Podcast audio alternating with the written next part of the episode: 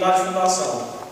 Para quem não sabe, tem muita gente que sabe, dia 15 de novembro de 1908. Ela foi fundada por um jovem de 17 anos de idade, chamado Zélio Fernandino de Moraes. O Zélio estava prestes a entrar na Marinha. Ele estava prestes a entrar na Marinha.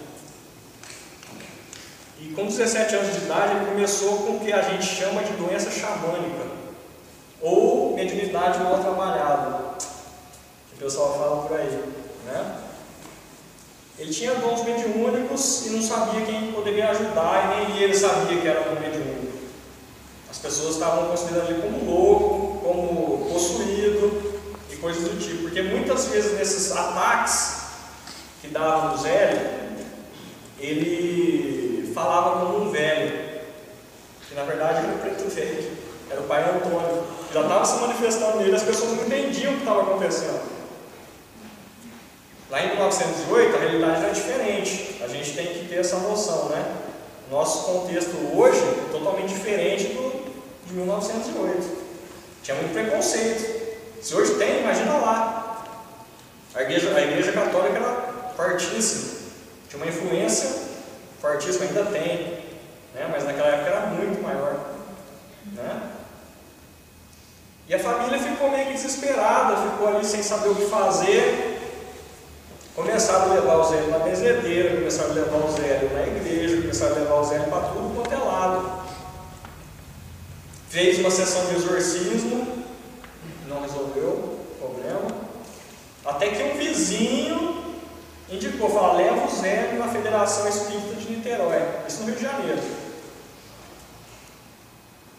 E levaram, levaram o Zélio na, na federação, que estava usando uma sede emprestada, que era a Casa Espírita Santo Agostinho. Estava usando de empréstimo, porque estavam sem sede a Federação Espírita de Niterói.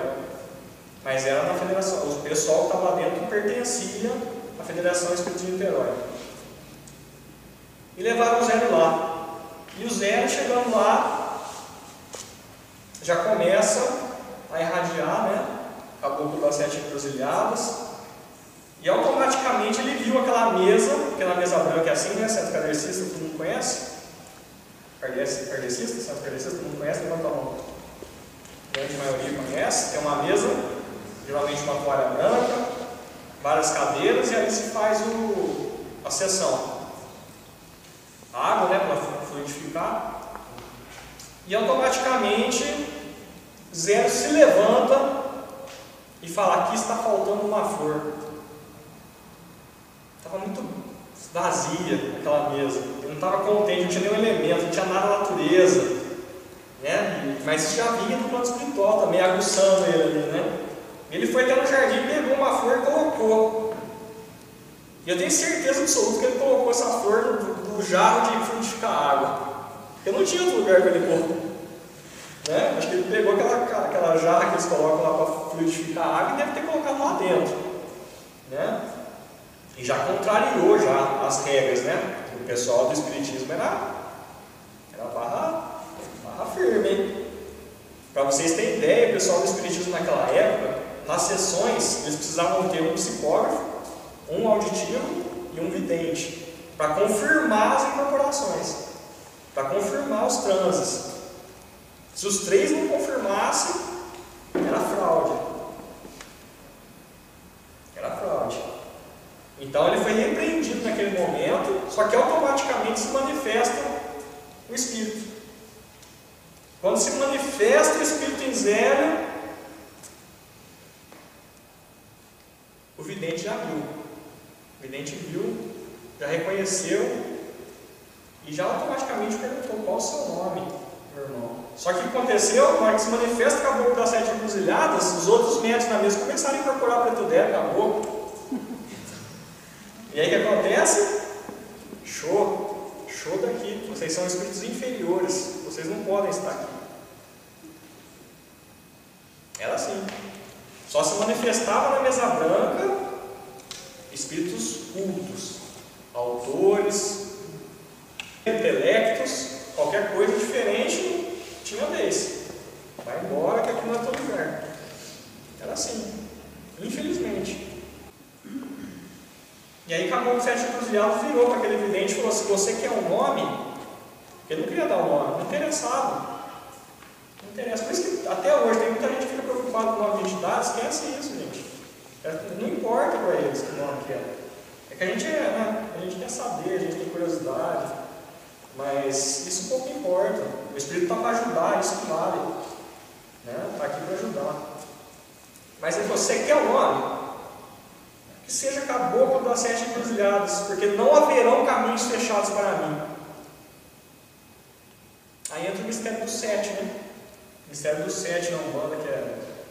A gente tem sete em tudo, né? Sete linhas, e por aí vai. E o sete representa o todo na Umbanda. Tá? É, então, tudo, todas as entidades que levam o nome sete é ligado com Oxalá. E o Oxalá representa o todo dentro da Umbanda. Depois a gente vai falar disso mais para frente na hora que a gente estiver falando de teogonia. Então Zélio disse essa frase que ficou marcada na história da, da fundação da Umbanda. E o vidente olha para ele e diz: Mas eu vejo o senhor tem trajes de freio, trajes de padre. Dá esse nome de homem simples? Ele ainda estava com os resquícios da reencarnação passada. Quem não sabe, o caboclo das sete encruzilhadas foi Frei Gabriel Malagrida homem encarnado na última vida dele aqui na Terra. E ele tinha dons mediúnicos, o Frei. Ele veio para ajudar o Brasil na, na colonização, né, para evangelizar os índios e os negros. Só que ele tinha, ele fazia previsões. E ele previu o terremoto de Lisboa naquela época. Quando ele fez a previsão do terremoto de Lisboa, a Inquisição veio e matou o coitadinho. No plano espiritual, ele alcançou um nível, alcançou um grau e foi responsável por trazer a religião humana na Terra. Que foi o primeiro caboclo a incorporar no Zélio nesse dia na Federação Espírita de Niterói. Então, e, mas aí foi questionado, inclusive, né, os, os, os dirigentes da mesa questionaram, mas você julga que alguém vai assistir os seus, seus cultos? a sua religião, ele disse uma frase que também ficou marcada, que está lá, não sei se vou falar certinho aqui, mas ele falou assim: ah, vou colocar uma condessa em cada colina que vai divulgar a religião. Como isso foi feito? Não sei, só sei que no dia 16 de novembro estava lotado a casa do Zé. Rua Floriano Peixoto, número 30, São Gonçalo. E aconteceu curas, aconteceu milagres naquele dia que o plano espiritual estava lá para mostrar que era fato, que era verdade, que uma nova religião estava sendo implantada na Terra. Então a Umbanda é uma religião brasileira, fundada no Brasil por um brasileiro, e por ser religião pratica única e exclusivamente o bem, porque religião nenhuma pratica o mal. Sendo religião, pratica única e exclusivamente o bem. Qualquer coisa diferente disso não é Umbanda. É isso que a gente tem que quebrar de fora. Os peões fazendo um trabalho negativo e falar que é um humano, não é. E na fundação, nesse dia, dia 16, onde houve curas, pessoas saindo andando, pessoas que tinham problema de, de paralisia, etc., foram curadas aquele dia. Várias pessoas da, da, da Federação Espírita de Niterói foram lá também acompanhar e para ver se de fato ia acontecer. E algum desses ficaram posteriormente, pois que, viram aquilo lá, eles abandonaram o kardecismo e passaram a ser umbandistas. E a Umbanda não teve nome de Umbanda de cara. A gente fala, logicamente, toda vez que o dia 15 de novembro foi fundada a Umbanda, porque é muito mais fácil, mais prático, né? De cara chamava Alabanda. Alabanda. E depois de um tempo chamou a Umbanda, a, um, a Umbanda. E depois se popularizou como Umbanda. E hoje a gente tem né, algumas palavras ou algumas formas de explicar o que é Umbanda, a gente vai entender Umbanda de verdade mesmo só quando a gente desencarnar. É difícil. É difícil entender Umbanda. Porque ela é muito complexa no sentido teórico apesar de ser uma religião simples. E deve ser simples. Deve ser simples. Que a gente não precisa trazer para o terreiro a complexidade do candomblé, por exemplo, para falar que o terreiro é forte. De forma alguma. Umbanda tem que ser simples, e é simples. E dali para frente começou a acontecer, aí foram aparecendo os elementos. Aparece o pai Antônio, que era o preto velho que estava incorporando ele antes, incorpora.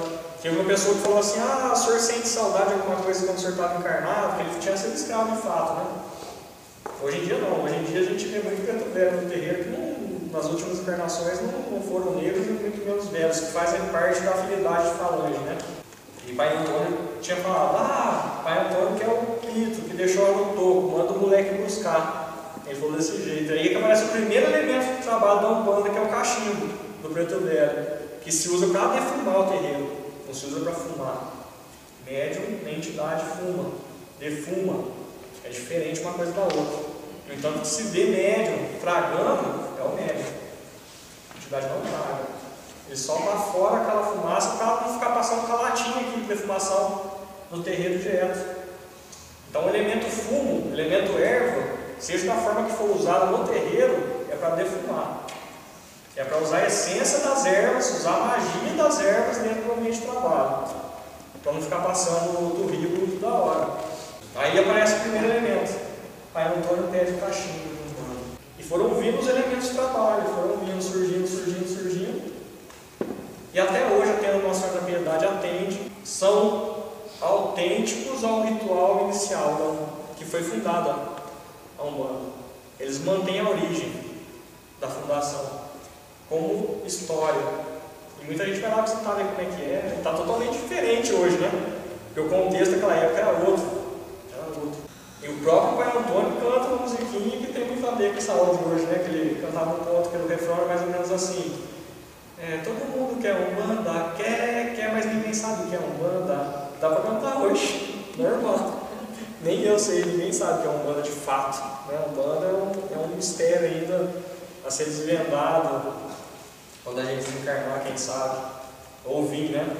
É, o Rubens deixou muita coisa, muito material, mas falar de fato que é Umbanda, entender isso é difícil, que é complexo falar, quando a gente começa a falar né, de teogonia, falar de orixá, falar de energias universais e cósmicas, a gente está falando de física, física quântica.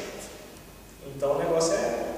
Quando Alexandre Lumino fala que a Umbanda é uma religião do futuro, ele tem verdade, ele tem razão. Ele tem razão.